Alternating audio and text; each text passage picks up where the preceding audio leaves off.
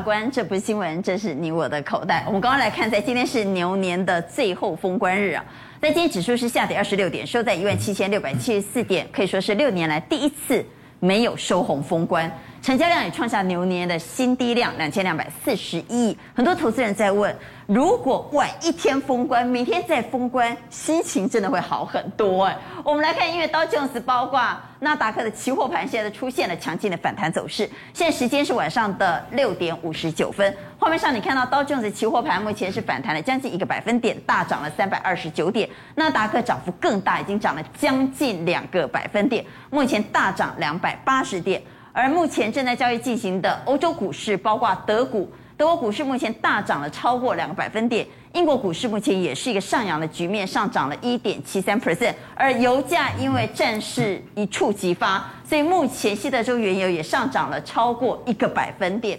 所以很多投资人说，为什么不晚一天封关呢？晚一天封关可以过个好年呢？我们来看目前的台指期，台指期目前是上扬了八十八点，来到一万七千七百一十二点，到底？虎年开红盘会是一个什么样的景况？我们等会来做讨论。来介绍来节目现场的来宾，邀请到财经易经专家陶文老师。主持人好，大家好，新年快乐，新年快乐，是恭喜发财。虎年台股命盘 是，也邀请到财经所助理教授朱月忠朱老师。大家好。万宝投总监蔡明章。大家好。邀请到信传媒副总编段诗杰。大家好。好，以及持续带我们关注的财经所助理教授谢晨彦。大家好。好，节目开始，赶快请。蔡总带我们来看，嗯，我们先来整理一下牛年之最哈，牛年最牛三宝是晶宏、阳明、智源，牛年最惨的是大立光，最令投资人失望的是鸿海，最稳当表现最平稳的是台积电，而整个牛年呢，其实股市还是涨的啦哈，股民平均赚五十五点八三万，牛年上涨超过一千点。对啊，其实哈牛年的话就是最后一个月比较差了啊，但是全年度的话呢，一千八百七十二点，对，啊，涨幅十一点八趴。那刚才阿关都介绍，这些都是热门股啊，有很好的，有令人失望的，但是也恭喜大家，每个股民呢大概都赚了五十五万啊。不过我提醒大家，比鼠年哦已经少了一半了。啊，已经少了一半啊，所以还是要在这个未来的虎年呐、啊，谨慎的操作。好，那当然要来谈谈未来虎年哈。既然已经封关了，开红盘是大家最关心的。那你虎年行情会如何？我们先从今天盘面，是不是可以嗅出端倪？今天盘面是价值股、跌升股在主导。对，为什么？我们开红盘呢？就是二月七号啊，然后呢，大概二月的份的中下旬呐，一直到三月的话呢。各家的上市贵公司会召开董事会，除了通过去年二零二一的年报以外，最重要就是分配股息。那今年的话，没有意外，联总会会大幅的升息，所以高殖利率、低本益比的价值型的股票，今年最安全。我们可以看到啊，友达、群创，大概这个殖利率都十趴起跳啊，今天呢，呃，有明显的表现。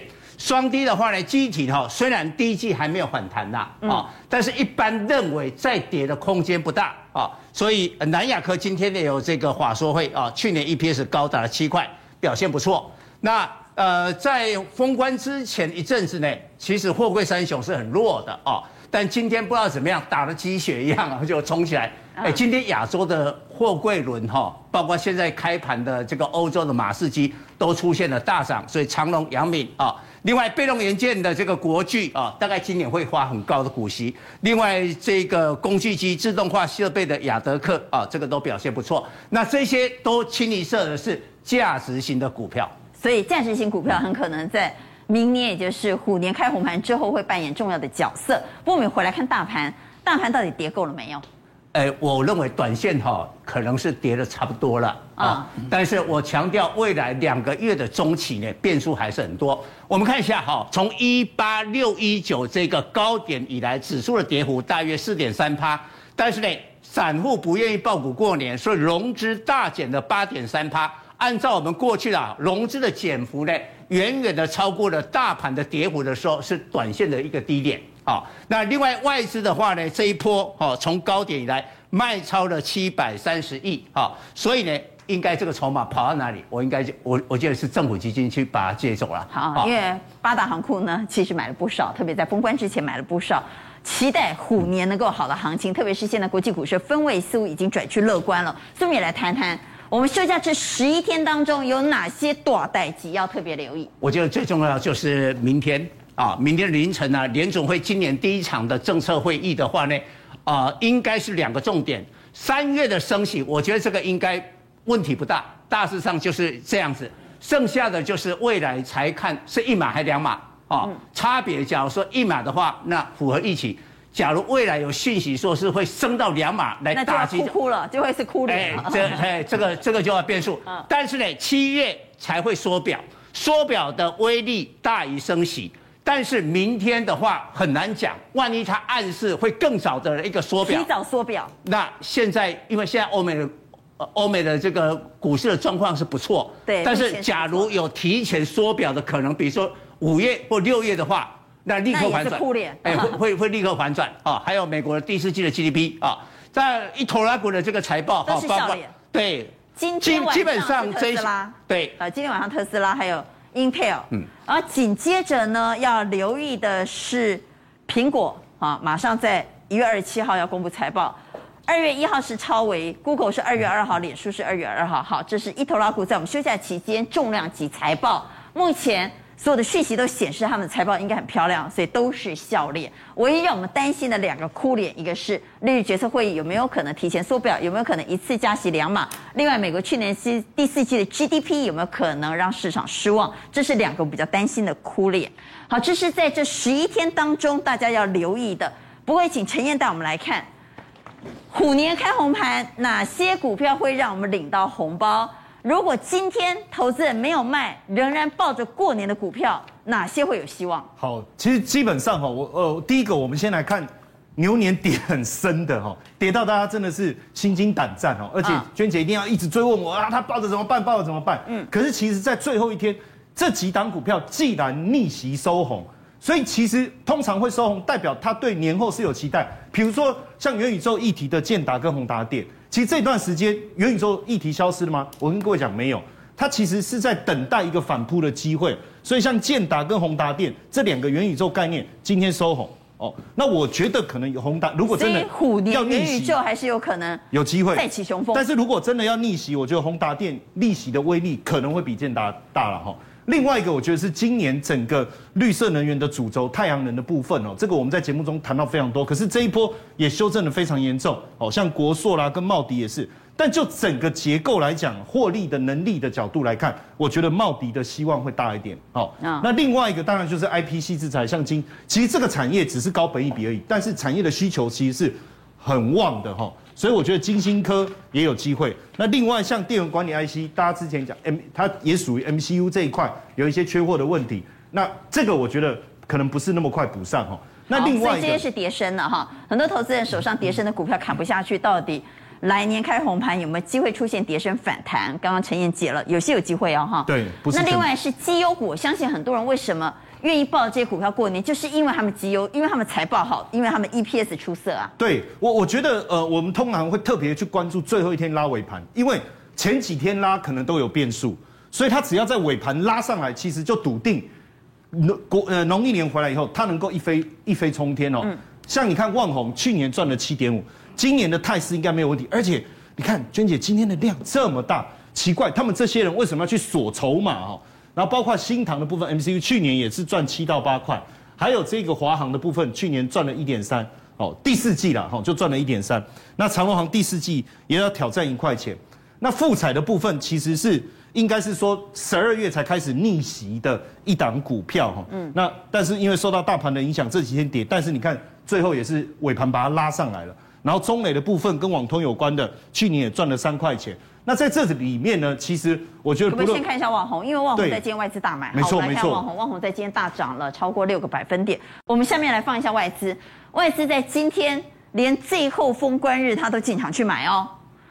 外资是买了大买大买一万五千零六十四张。对，那其实在这个快闪记忆体的这个部分，其实对万宏来讲，其实我觉得今年的机会是非常大，因为它牵扯的。这个业务范围是比较广的，哦，所以所以虎年有可能让我们领到红包的是这些个股。那最后还有一张哈，我我也带各位看一下，因为其实今年在农历年前，呃投信的动作变得比较这个这个消极哈。对。可是很奇怪，这些股票它在封关前都不断的买进，像散热的双红啦。贸联这个是电动车，而且我们知道投信是三月才做账啊。那如果在封关之前他一路的大买的话，就代表他绝对不可能是做短线，他是要拼拼开红盘，开红盘，而且可能一路做到三月。我我我认为啊，依照我以前在投信的这个所了解他们的习性哦，系统电、车电相关的，奇邦、突金块的部分也是投信最后两天竟然大买，还有富彩，我们刚才有提到也是投信大买，奇鋐也是哦。那在这里面，我觉得到时候开红盘，大家可以特别注意一下茂联跟富产。我觉得三六六五跟三七四，我们现在看茂联。看茂联哈，你看。好，在封关前大买，当然就是要压开红盘的。对，而且它的线图非常非常的漂亮。你看它的线图非常非常漂亮。其实前几天七红。对，前几天这个娟姐在教学的时候，必杀技的时候，你还问我说啊，这这个可以买吗？那。这个投信为什么要买？我想还是有它的道理，因为毕竟他并了这家德国，他并了一家德国公司以后，他在业务方面获利的能力，可能有机会一年赚到二十一块，甚至到二十六块，本一比应该就是偏低的。好，而且投信不只是连续买，而且是越买越多。而且是越买越多。好，大家刚刚谈到除了茂联之外，还要看还有富彩。好，富彩的部分也是一样哦。这他太早，我觉得他可能后悔的是他太早拉了，他不晓得后面。这个国际威力这么大哦，那个俄罗斯普丁的威力这么大，但是他没有出啊。但是对，就是他没有出。月份几乎是满一整个月，而且最后他还是想办法奋力一搏，所以我觉得这个农历年回来还是可以追踪。好，所以投信呢，在农历年前，也就是说在封关前，大压的股票有可能它压的就是开红盘的行情。那外资呢？因为外资到今天封关仍然大卖超了一百五十亿啊。来，我们来看他除了卖哈，来他卖了谁呢？卖了联电、红海。电动车，台积电、群创卖了台湾五十，呃，台湾五 G、日月光、元大金、世界先进。它除了大卖超超过一百五十亿之外呢，同时它的买超里头其实也是在卖，也是在看空。包括他买了台湾加权反一，买了台湾五十反一，买了国泰台湾加权反一。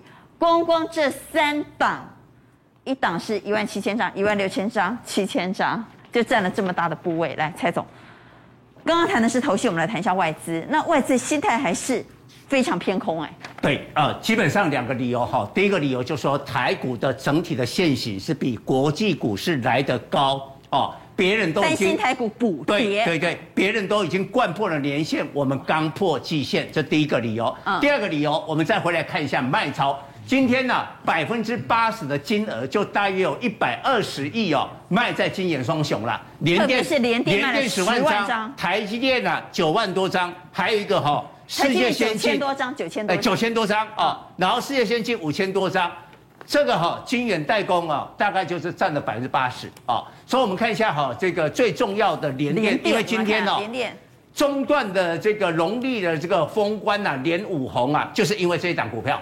哦，我们看它 K 线哈，今天呢一个跳空很大的缺口啊，那贯破了这个呃年线啊，这个贯破。这个年线的贯破啊，是在二零二零年的这个下半年，大概十五块，嗯，台联电那时候涨过空，从那个时候起涨以来，哦，第一次再拉哦，你看几乎在这个地方，你看哦，联电从这个地方这两年多的这个大多头的行情，最高七十二块，这涨过空起来哦。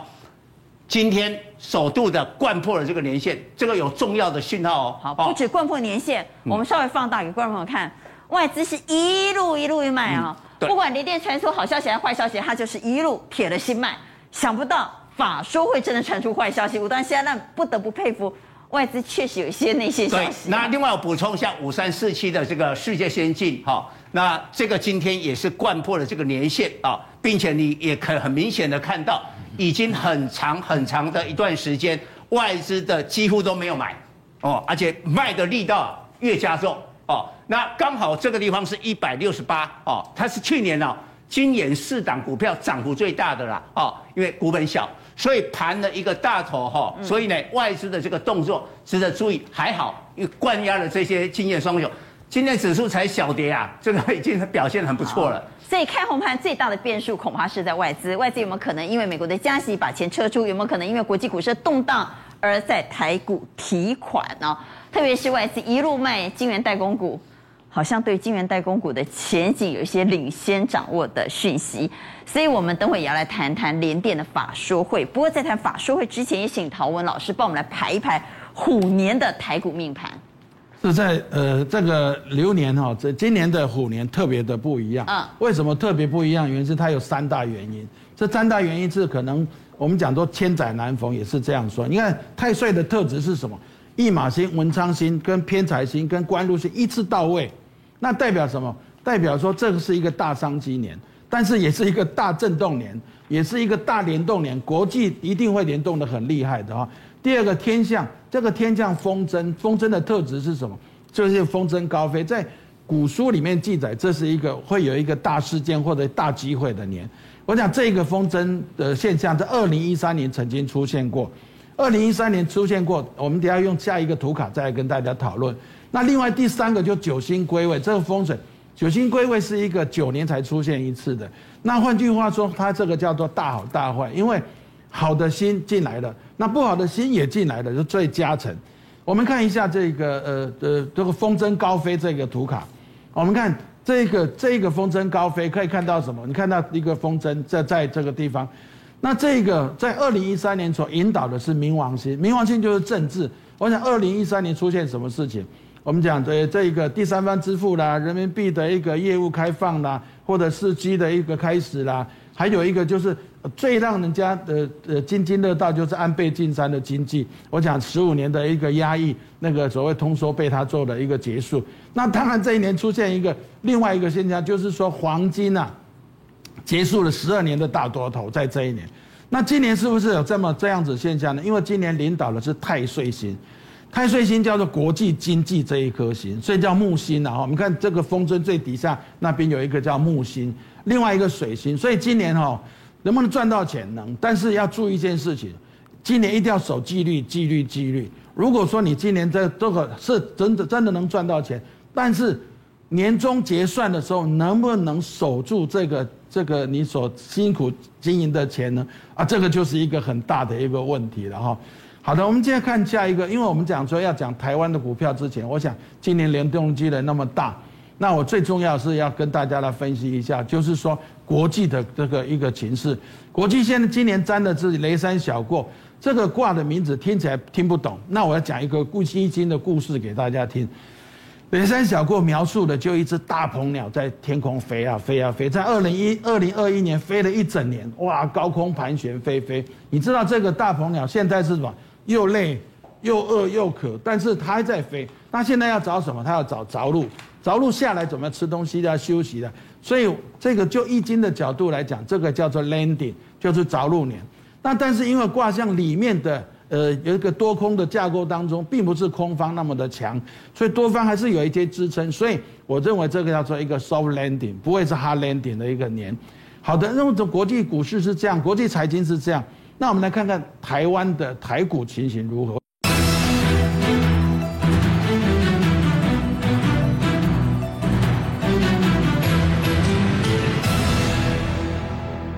那我们来看看台湾的台股情形如何？我想大家都在关心台股明年怎么投资。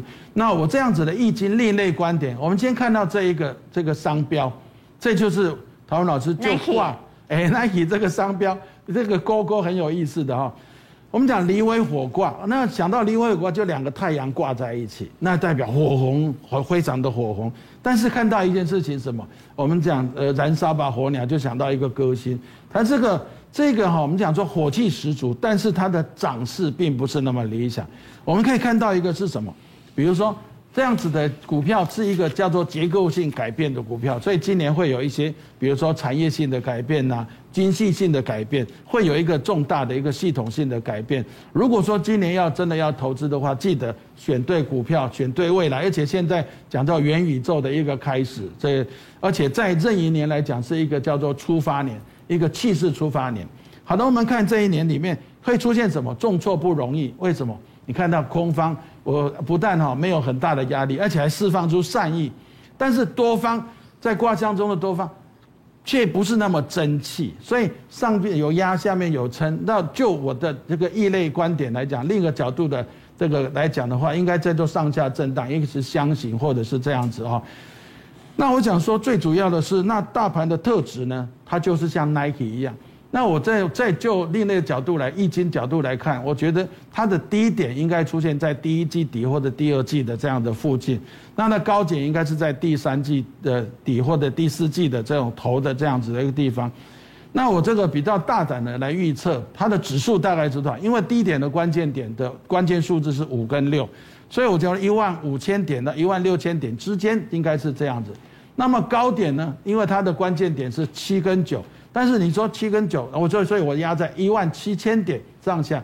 不过以现在来讲，我想现在开红盘之后，会不会像我们讲那么的期望？但是我觉得应该要应该要谨慎操作。不过这里我要插个话哈，我们回到刚刚那张字卡啊，是。换句也就是说，童老师预测，在今年很有可能就是二零二二年的虎年，很有可能是先蹲再跳啊，就是刚刚那张字卡 Nike 的那一张，很有可能是。一二季见低点，三四季见高点啊，是先蹲再跳，而且是一个箱型整理盘。陶文老师去年非常的准，大家还记得陶文老师去年怎么预测吗？他说去年的行情，二零二一年是一山还比一山高，是不是？去年是不是大多头？是不是创历史新高？所以今年陶文老师说会是一个箱型整理盘，大家来注意啊哈。好，我们再往下来预测。是我在说预测的话，大概类股的一种挑挑选。然后离为火卦的话，这是一个结构性的。那既然是结构性，我想这在这一年当中，传产呐，而且最主要是说，刚刚他们讲说，呃，强势股或者价值型的股票值得去琢磨的哈。嗯。那另外就是因为这个离火跟电有关系。所以你说这个电跟金融股吗？跟跟电子股吗？不是，因为电金呃电子股基本上在最近受一些委屈了，因为天王星的关系。好，那我们看一下这个是什么？比如说你是电子股，但是你必须跟船产有些结合，比如汽车元件啊，这些汽车电子股。电动车会好。哎，电动车会好，的确会好。还有这个网通概念，或者是说宅经济还是有机会的。宅经济。那我想这个就是一种我们讲值得去。那金融股也是在我在看好当中，但是金融股在去年第三季，我讲在二零一二一年我已经预测了，那已经涨了一段了。那我觉得这个在这一年当中，我讲的金融股可能会跟我们的引荐或者资产概念会结结合在一起，所以我比较会看好，比如说那个。呃，那个叫叫做什么？我们保险方面的哈，这个方面应该会值得去琢磨。这是我的个人的寿险呐，对不对？对，寿险方面。寿险色彩的金融股，因为寿险色彩金融股他们会做蛮多的房地产。是的，是的，是的。所以如果能够连接到房地产的金融股，老师觉得比较有机会。是的，没有错，是的。那我接下去讲，就用下一个图卡来跟大家讲，运气基本上要自己来运作。那我想说，这一个图卡是在东北方，为什么？你我们在讲说。你要怎么把钱留下来？当然，你操作股票，或者是说你仔细去运作，或者纪律很重要。那当然，你自己要在投资的时候，你做一些功课，那当然更重要。你知道资料为什么投资嘛？那九星归位里面，我想这个绝对不要忘记，因为九星归位，既然呃财富星回到财富星的位置，就东北方。那今年有一个很大特质叫五鬼运财。那各位听到五鬼运财有点怪怪的，但是这个不用担心，因为这个叫做学术上的五鬼运财。在这一年里面，你自己要如果说以风水布局来讲，这个为自己诚心去布局一个一个发财局，也就是把聚宝盆摆在这里。你重要的投资对东北方，你这要投资的文件啊，或者是你的股票型这些东西，可能在东北方，你好好去布局。但是东北方是叫艮土，艮土就是山，就更山。所以这样子，今年哈，我是觉得这样子的话，与其你这个雨露均沾去投资，今年可能要精准挑选几档股票，所谓的个股操作，这样才会比较容易在做你在年底结账的时候，应该会预期的获利会比较让你得到你的愿望实现。好，这是陶文老师对虎年台股命盘的预测。那我们回到产业界，刚刚特别谈到了联电啊，因为外资在接大卖联电，特别是联电在今天才。呃，应该是昨天，昨天才刚召开过法说会，想不到今天在股价上的反应是这么大，所以来问一下蔡总，到底他法说会爆了哪些雷，让投资人失望？对，先看一下哈，今天凡是晶圆代工的都是重挫哦。那力积电因为有黄崇仁喊多，今年 EPS 估计有五块，所以它跌不到一趴。那另外一个跟联电有关的这个 IC 设计智原啊，尾盘也下来。相关的晶片呢，宏观甚至打到跌停。好，明明这么好的一个财报，您给我想啥？哦，第一个可能踩到雷，联电首度的松口，二八奈米在二零二三年可能供过于求。那我们来看一下哈，这是联电的各个制程占它营收的比重。过去就是疫情之前，二八奈米占联电的营收只有十四趴啊，但是你看最新的占比，它已经上升到二十趴，而且进一步要往二十五趴。所以二八纳米就是联电的金鸡母。嗯，啊，假如供过于求，哇，不得了！我们来看一下哈，联电的，你看哈。营收来自于二八纳米的贡献，让它营收增加了七十五趴。好，再看我 EPS，这是疫情之前二零一九 EPS 零点八二，二零二零年二点四，那二零二一年的四点五七。观众注意看，嗯，它是不是用 double 这样跳，对不对？二零比一九 double 嘛。二一又比这个二零 double 嘛，所以 EPS 数字是漂亮的。对，这个是 double 的话，全部来自于二八纳米。但二八纳米供过于求这样的一个看法，外资之前很早就提醒，他说成熟制程在大扩厂的情况之下，很可能未来会供过于求。大家去形容讲，无可能我做欧北共，我做欧北因为哈、哦，外资讲哈、哦，大家讲说啊，你大概过来欧北共，欧北共，结果让这个领先掌握到信息。厂商的嘴巴讲出来又不一样，那我们来看一下哈，二八纳米哈有没有道理？我们进一步观察，其实全球五大晶圆代工厂，台积电、联电、中芯、华丽啊、格罗方德，在二八纳米的话，因为这两年哦，二八纳米的话真的很好赚嘛，这个啊。包山包海啊，无所不包啊！你看、哦，我现在讲五 G 的手机比四 G，我的晶片就多了一倍哦。我燃油车到电动车的话，多了好几倍哦。还有监视器啊，银行的那个银行卡，通通要晶片嘛。哦，再过来它可以相容啊。二八纳米的制程的话呢，跟四十六十纳米的话呢，它的设备还有工艺是可以相容的。哇，那成本又减少了哦。所以呢，都该催泪，对不对？大家抢着扩产。你看哦，你看这个数字，观众放大眼睛看这个数字，五大晶圆代工在二八纳米一共增加了五十七点一的产能，哇，这这个产能通通在今年的下半年跟二零二三开出来。好，这里头增加最多的是中那这个一百一百六十趴，六十趴。你看这里来了，中芯京城估计每个月十二寸增加十万片，中心深圳。每个月十二寸增加四万片，还有临港每个月十二寸的增加十万片，不得了，增加一百六十趴。我们以前的那个面板呐，各种的行业，只要中国给它进来，就变成红海，红色的那个海。好，所以联电亲口证实，确实在成熟制程呢，未来有可能供大于求，这是第一个雷。第二个雷是它的毛利率，对哦，大家期期期待哦，你一路涨价，你看哈、哦，去年二零二一哦五年初五月、七月、十一月一路的把八寸的这个成熟制程的涨价，每一波每一波都在十趴十趴这样 K 了哈。那当然涨价一定反映在这家公司的毛利率好、哦，所以我们看一下第一季的时候二六点五，呃，第二季的时候三十一点二五，你可以发现。以五趴的毛利在增加，到了第三季的时候三六点七五啊，大约也是五趴。到了第四季就最新财报的这一季的话，三九点一，虽然没有增加到五趴，但也有三趴哦。问题来了，预估哎，预估今年第一季啊，那七十趴，好，七十趴，七十趴只有成长不到一个百分点。问题是它涨价，你还在涨价？哎，它涨价涨十趴到二十趴，报价涨十趴到二十趴，毛利只增加不到一个百分点。这代表什么？对，其实哦，代表它其他的成本高涨。对，就原物料上涨啦，还有现在哈那个员工的薪资也大幅的上涨，所以呢，这一些把它的毛利率给吃掉。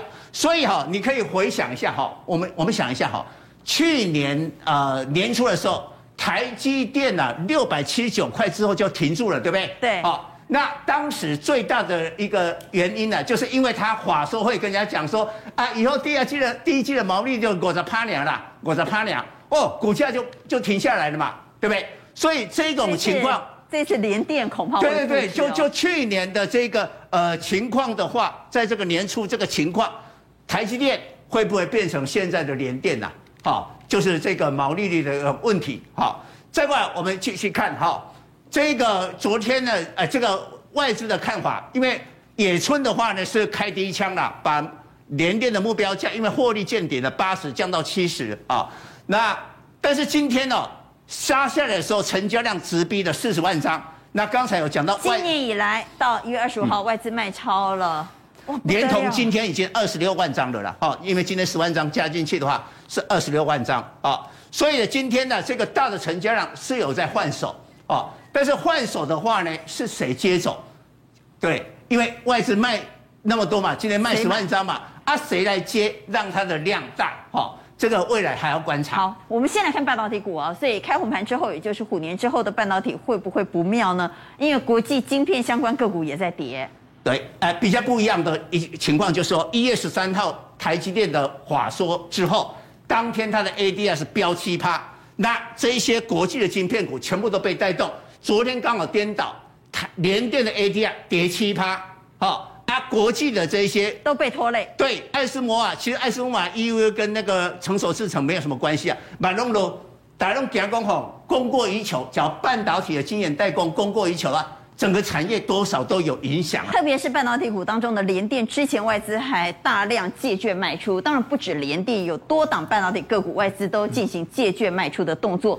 这些半导体股被借券卖出的半导体股，会不会就是开红牌虎年之后我们比较担心的？对，这个联电的借券卖出一向很多哈，这个外资就是高手中的高手了，真的是看到那个景气的那个问题所在啊。那其他的我们要特别注意一下哈。我觉得这个易创的话呢，呃，去年哈有元宇宙涨了一波了，但是就它今年的 EPS 跟去年来讲，我看到成长是有限。所以应该高峰也反映过，这个要注意了。一些月线跟季线的死亡交叉，茂达的话呢，电源管理晶片这个要注意哈。我要补充一点哈，现在要特别小心，万一真的成熟制程二八纳米是供过于求的话，用二八纳米生产出来的一拖拉库的晶片，未来不会涨价的啦。嗯哼，你不可能涨价了。哦，所以茂达的电源管理晶片这个也不会涨的。今天股价有有一根长黑，另外包括华新的、瑞昱的这个杨志哈，都要小心，哎，都要列入追踪了。那蔡总比较看好谁呢？因为哈，现在晶圆，除非说十一天当中有重大的，比如美国股市全面的大涨啊什么，哦，否则呢，应该二月七号的开红盘会回来价值型的双低啦。啊，为什么？你看哈。这些，比如说记忆体的这个华邦，哇，还有今天大涨的旺宏，你有没有注意一下？大买。这里是季线跟年线啊，它早已经贯破年线，移动性落过来了。嗯哼。哦，阿卖就是安尼尔啦，美美股卡卖啦，哦，所以它很容易啊有一个消息啊反弹。其实万宏的 EPS 大家都已经知道了，但是今天出来它还是很受欢很欢迎啊。那记忆体的话呢，还包括了像这个金豪科啊。那面板啊，面板呐，友达的、群创的、彩晶呐，同样的都是在年线以下嘛。而且友达、群创的话，大概很快的二月多的话，就有可能要宣布啊，明年的个呃今年的股利了嘛。这个值利率是很高的。所以这是价值型股有可能在开红盘之后有所表现。刚刚特别谈到了电动车，因为陶文老师看好电动车，我们就要来谈谈电动车。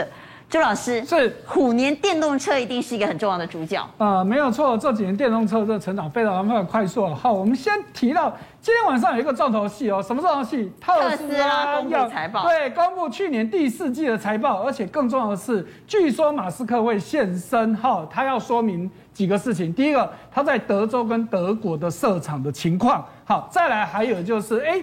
之前的这个 Cybertruck 延期要交货了嘛，要到二零二三年，哎，结果他今天要出来说明，大家想说，哎，是不是有可能又要提前了哦？所以说你看到今天电动车的相关概念股其实表现算是不错的，好，但是还有一个很重磅的产业新闻，就是去年整体美国汽车厂的龙头换人做了，原本的龙头通用。整整在这个位置九十年，从一九三一年以来，它都是美国汽车卖最多的。结果去年居然输给 Toyota，哇！这对 Toyota 来说真的是奇耻大辱哦。好，因为它原本呢就是很想要往电动车这边去发展，它砸了七十亿美金哦。结果现在电动车也输，油车也输，甚至最重要的皮卡，哎，我们知道美国销量最大的基本上都是皮卡。其实电动车是决战皮卡，哎，没错，所以真的战场在皮卡。对，之前我们节目也介绍过福特的这个 F 一五零嘛，结果以去年的总销量来说，福特一五零果然在整个汽车以单一品牌的单一系列来说。龙头，光他们这个车子就卖了七十几万辆。可是通用的皮卡，就是它的雪佛兰底下的这个 Silverado 的这个系列，居然只排第三。哎。还有人赢他哎，它整体市场它排第二，只输 Toyota，结果只看皮卡，它居然只排第三，因为在前面还有一个斯特兰提斯底下的 Rain 的系列，人家也卖赢它，结果它这个雪佛兰这个系列只卖了五十三万台，大概就是 F 一五零系列的三分之二，所以呢，它现在要血池。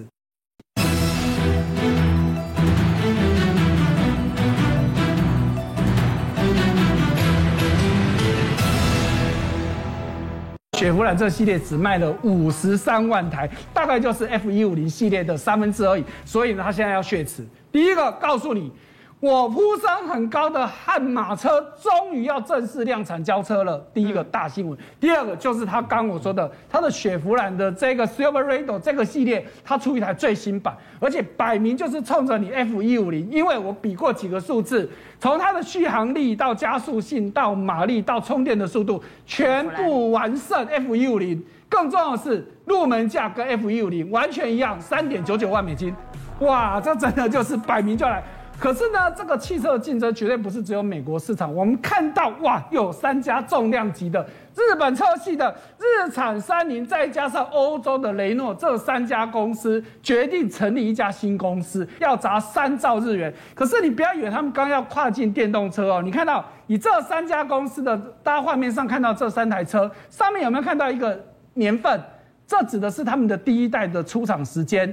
如果我们去对比特斯拉，特斯拉没有错，他们第一台车是二零零八年就推了，可是它当年的 Roadster 早就停产了。现在特斯拉的主力就是 Model 系列嘛，可是 Model 系列是二零一二年才有哦，所以显然的，日本人家进入电动车其实很早很早的。好，刚刚也谈到电动车的短代志，在今天晚上最最重要的是特斯拉公布财报，以及他怎么谈它的皮卡推出时间。是皮卡将是。美国大车厂在竞逐电动车龙头宝座的非常重要的武器啊，这是第一件大事。第二件大事要请朱老师谈一谈，因为今天 LG 能源要在韩国股市挂牌，这是创纪录、创韩国历史。没错哈，讲到 LG 呢，在过去也有一段时间，其实特斯拉也是都是用它的。我们说一下是明天挂牌啊，明天挂牌。是，嗯，好，那它。在以前，特斯拉有段时间也是用它的电池，但是它最早之前其实用的是松下的电 Panasonic 的电池哦。好，那可是呢，有一段时间因为特斯拉跟 Panasonic 闹翻了，所以他就用 LG 的电池。可是没有多久，我们都知道，现在特斯拉的车子绝大部分都是用宁德时代的电池。哇，结果 LG 卡在中间，因为你要比性能，你比不上 Panasonic；比价格，你当然没有。这个宁德时代便宜，所以呢，现在 LG 它又要自立自强哈。一方面，它借由 IPO，因为它原本是从 LG 化学独立出来，IPO 之后呢，它预计可以募到一百零七亿美金的资金，它要去壮大它的市场哈，因为。真的是不能输了，输了面子很难看了。所以你看哦，它现在的整个系列电池，大家可以看到画面右右下角部分，它其实各种类型的电池，它其实都能生产。这点跟 Panasonic 比起来，其实是有很大很大差别的。显然，这是在告诉你，电池绝对还是未来市场上大家所关注的重心。好，兵家必争之地，而 LG 能源将会是南韩股市最大的 IPO。好，我们来看一下电动车哈，电动车既然是。刚刚唐文老师特别点名哈，在虎年他认为值得投资的标的，电动车在虎年有没有机会？其实去年大家也觉得很奇怪，电动车这个产业明明应该是很旺的一个产业，可是股价一直上不来。但实际上我们在农历年前有发现一件事情，就是我特别帮各位挑出来这几档标的，都是被投信盯上的。嗯，我我们再强调一次，投信在农历年前特别盯上的。我相信他认为这个走势开红盘之后应该会有所应该会延续哈，所以呢，散热的部分像双红，而且它的线图是很漂亮的。它不但在均线之上哦，它跟大盘比较起来其实有很大的落差，而且也当然受到大盘影响压回，但是一根长红棒，这这是在表态。我觉得这个表态的非常的明显，而且基本上获利的状况也是非常好。那反甲的部分连接器的部分压回，哎，其实你看还守稳在这个线路之下这个季线之上哦。然后呢，复彩的部分。其实我们刚才有特别谈到，我就不再多说。但很多人会觉得很奇怪，它跟电动车有什么关系？我跟各位讲哈，电哎不多说又说这么多，就在电动车当中啊，你不管是里面的照明啊、车灯啊，都要用到 LED，其都要用到 LED。好，再来就是康普电池的部分，其实我觉得也是关键哦。最近看这个这个投信也进来，还有茂联，刚才我们有特别提到哦，嗯、然后再来这个是系统电哦，跟车车电系统相关的。其实在这里面哦，我我还是觉得大家可以特别关注一下富彩跟茂联哦，这个我们刚才有细讲，大家可以回想一下我们刚才讲的内容。好，所以富彩茂联是晨彦看好的标的。刚谈到了电动车，我们相信唐老师还点到了宅经济、网通和元宇宙。宅经济、网通、元宇宙其实是包裹在一起的。这个族群到底在虎年能不能风生水起？会不会只是炒作？会不会只是泡泡？泡泡会破吗？问一下师姐。我们知道这个脸书改名 Meta 之后，就很积极的来进军这个元宇宙。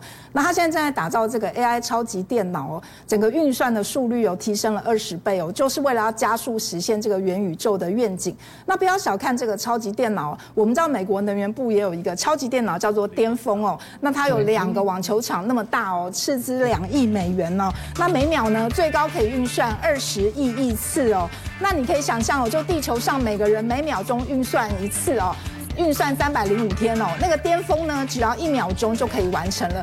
那这个巅峰可以做什么呢？它从这个内子宫到外太空哦，全部都可以做。比如说分析地震的数据啊，甚至是运算这个超新星的核变哦，其实这些它都可以做。那我们知道元宇宙的健身房哦，也已经开张了。我们知道前两年很红的这个 Peloton 就是线上飞轮嘛，号称可以跟全世界的人一起踩飞轮哦。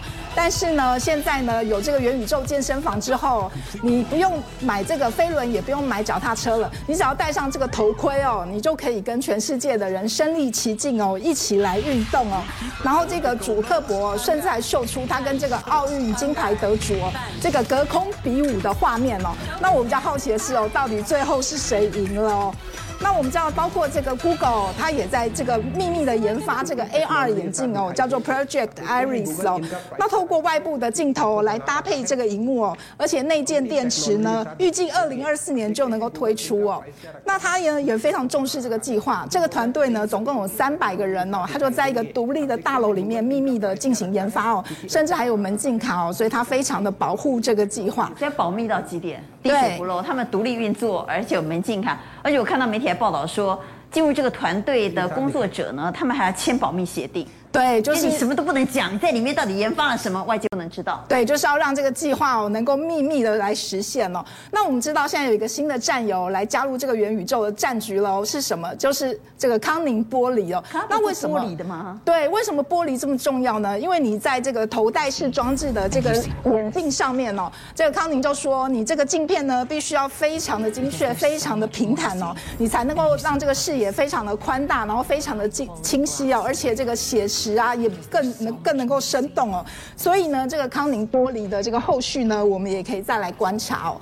那现在呢，吃的喝的哦，其实也都进军元宇宙。大家都说它是元宇宙，会不会真的太腐烂了？哦，盐酥鸡也是元宇宙，对，真奶是元宇宙。对，我们知道这个大院子哦，最近推出了这个元宇宙冰果室哦，那它只有限量九只哦，在网络上面开卖哦，马上就秒杀了。那甚至有一个人哦，还用这个得标价的九十倍哦，把它买买进来哦。那全球限量唯一的大院子元宇宙冰果室的特别版哦，它还甚至卖到十倍的价格，大概是六万八。八千块台币哦，那加码送什么呢？送一年份的柳丁汁哦，让你一年三百六十五天都能够喝到这个柳丁汁。那个柳丁汁是真的可以喝得到。对，柳丁汁是可以喝得到的。在元宇宙的世世界买的，对，那个冰果式的水果和果汁是不能喝的。但是它是在现实世界换真的柳橙汁来喝。对，但是因为它是限量的，所以它非常的不容易。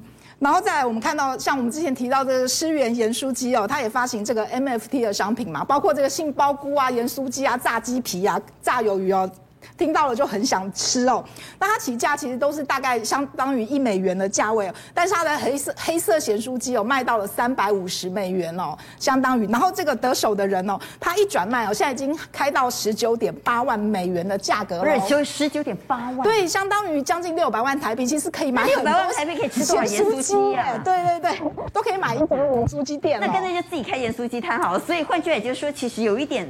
炒作到太腐烂，或者这个泡泡吹得太大了，所以元宇宙到底里头有多少灌水和泡泡的成分是我们担心的。现在确实在市场上，因为大家人人都是元宇宙，所以出现很多怪现象。对，我们来看哦，这个中国有四大怪现象哦。第一个呢，就是中国什么都可以元宇宙哦。最近一年呢，就有超过一万多个元宇宙的商标申请哦。那例如像，其实像腾讯啊、百度啊这些大厂哦，他们也积极的抢进。像腾讯呢，也申请将近一百个元宇宙的商标，包括这个王者元宇宙、天美元宇宙哦，听起来都非常的厉害哦。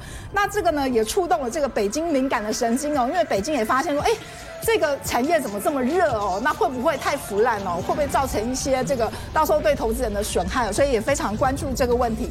那第二个怪现象呢，就是其实哦，大多还是想象哦。那技术呢，其实并没有那么多。我们看到呢，百度哦，第一次亮相的这个元宇宙的科技大会哦，它有一个熙壤 APP 平台哦，看起来很像是这个宝可梦世界哦，但其实它只是专注于在这个分享哦，并没有很多的新的技术。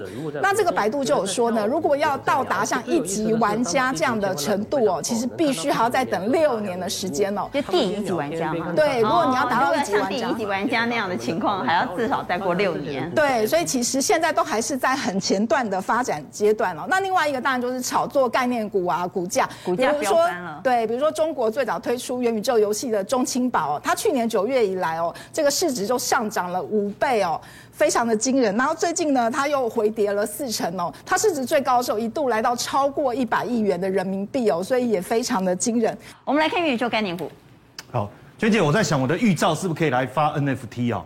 好好好，好，好，我知道你听不下去，来，我们来看一下，其实元宇宙概念股当中啊，像呃，其实四星它就是 ASIC 晶片，其实在这个部分其实是有潜力的哦。那我也整理的也是一样，投信在这个议题下，在农历年前。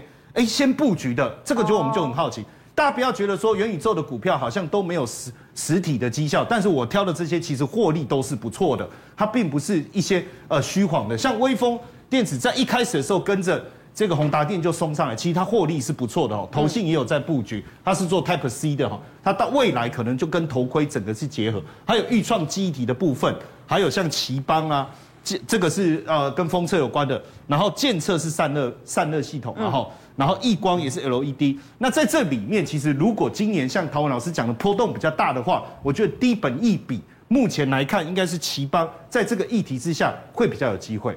好，那另外还有一个，我们也特别来带大家看一下哈。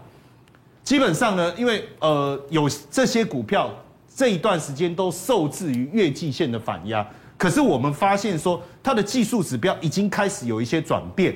比如说，像这个是开红盘，有可能会出现突围。我觉得会有机会，为什么？哦、因为像大力光跟玉金光，其实不论是电动车也好，或是元宇宙也好，它这个议题是有搭上线，是有搭上线的。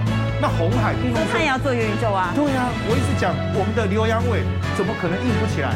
但是这段时间好像稍微弱一点哦，那未来应该也有机会。那包括受惠这个油价的抬化，还有起机这个是跟网通有关的，以及车王店，我觉得这种低档的股票上也许有机会。